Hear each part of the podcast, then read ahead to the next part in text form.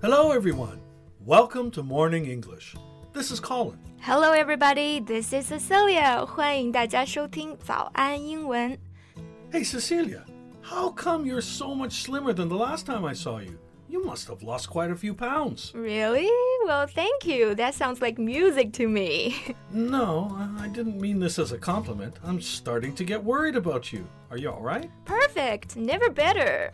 我这个是春节吃太猛了哈，这好不容易减下来了，感觉能不好吗 You're not on some crazy diet, are you? No, don't worry. You know, a foodie like me can never quit food, right?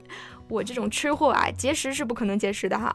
那 foodie 就是我们说的吃货，往高级了说呢，也可以说是美食家。那说回我自己的减肥历程哈，我呢就是稍微控制了下，那没有那么暴饮暴食了，然后也配合了运动，没想到效果还不错。 Great. That's a healthy way to lose weight. But you know, sometimes people can do really crazy and very wrong things in the name of health. I know what you mean here。很多时候啊，人们其实是在假健康之名行非常不健康之事哈。 那比如呢，我最近就看到一篇文章，是关于好莱坞巨星格温尼斯的，就是大家非常意难平的钢铁侠的妻子小辣椒。那根据这些报道呢，他的一些观念真的是匪夷所思哈。 Oh, I read that too. It's about her recommending a book, right? 嗯，是的。那究竟是怎样一本书引起了如此的轩然大波呢？让媒体都一片哗然哈。那接下来的节目，我们就一起来看看。 在节目的开始，给大家送一个福利，今天给大家限量送出十个我们早安英文王牌会员课程的七天免费体验权限，两千多节早安英文会员课程以及每天一场的中外教直播课，通通可以无限畅听。体验链接放在我们本期节目的 show notes 里面了，请大家自行领取，先到先得。So, firstly, let's review the name of this mysterious book.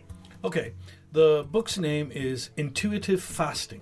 Intuitive 就是直觉的，fasting 是指节食、禁食。那么这本书的名字呢，也就是它主要围绕的一个概念，就是所谓的直觉性进食。听起来好像很新颖哈。 So basically, the gist of intuitive fasting is that eating three meals a day can be harmful. It can lead to inflammation, weight gain, and various chronic health issues. Wow, now I understand why this book caused an uproar. 就是说，我们习以为常的一日三餐啊，其实是错的，它会引发炎症啦、肥胖啦，还有各种慢性疾病。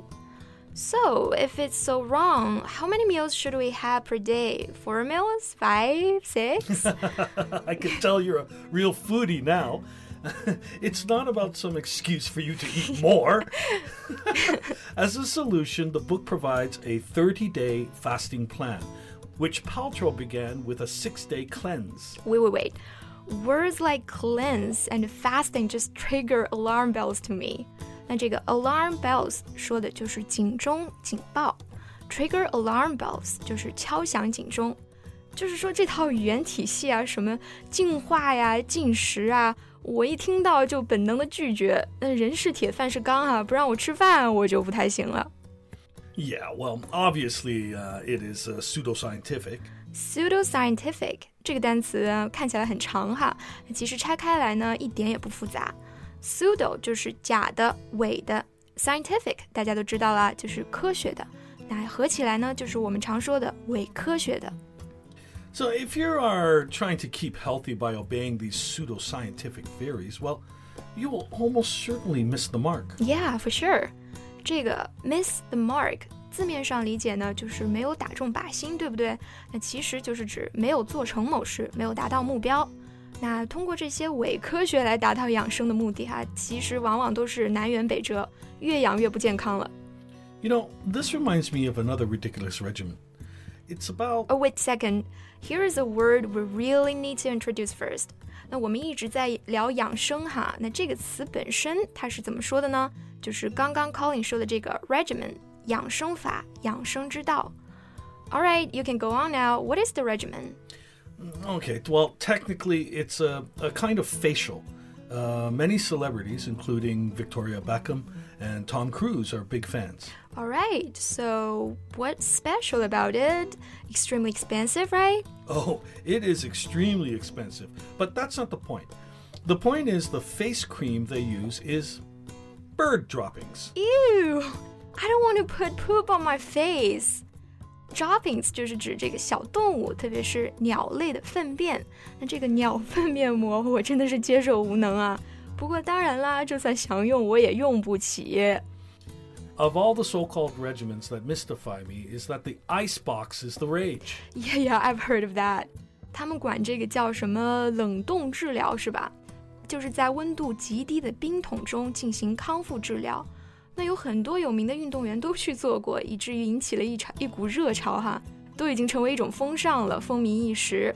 那这个成为风尚、风靡一时，就叫做 be the rage，也可以说 be all the rage。Colin 刚刚说他觉得这件事就很迷哈，那某事使某人迷惑，他用的是 mystify 这个词，something mystify somebody。It is said that the uh, icebox treatment can enable athletes to do high impact exercise and relieve the muscle soreness. Yeah, yeah, yeah. And improve sleeping quality, even infuse energy into the body. 总之就是泡一泡十年少。那在这个诸多的奇效之中，哈，有一条是说可以使运动员进行这种高强度的训练。那刚刚 Colin 用的是 high impact 这个词，就是用来形容锻炼强度特别高。Yeah, uh, the FDA has warned that people should keep a skeptical attitude towards it because many organizations have been exaggerating the benefits. There is just no scientific proof about it at all. 嗯，确实， 随着大家对健康和养生这件事越来越关注哈，就难免会有一些，也不能说是邪门歪道吧，就好像是有一些野路子会出现。 Which we should stay away from. You're right. But we should not only have the ability to tell what is wrong, but also know what needs to be done. Colin 有没有什么养生小妙方跟我们分享一下呀？ Well, my mantra is eat when you are hungry, drink when you are thirsty. That's enough for me. By drink, you mean drink water or beer? well, both. I know it. 那刚刚 Colin 说饿了就吃，渴了就喝，这就是他的准则。那这个准则就是 mantra。By the way, this is also my father's mantra. He always believes that the natural way is the best way. Yeah, I guess your father and I could be friends. You're about the same age after all, so I'm going to say something to you, the thing that I always say to my father. Drink less beer and more water. yeah, yeah, yeah, yeah. Thanks, Mom. 好啦，那今天聊了很多养生的东西哈， 归根结底呢，还是要回到最基本的，好好吃饭，多喝水，少熬夜，大家身体都会倍儿棒的。That's all for today's podcast. This is Cecilia. Thanks for listening. This is Thirsty Colin. See you next time. Bye. 今天的节目就到这里了。如果节目还听得不过瘾的话，也欢迎加入我们的早安英文会员。 成为会员，您就可以无限畅听我们每天一场免费的中外教直播课，以及两千多节原创系统课程了。今天我们限量送出十个七天免费试听权限，试听链接放在我们本期节目的 show notes 里了，请大家自行领取，先到先得。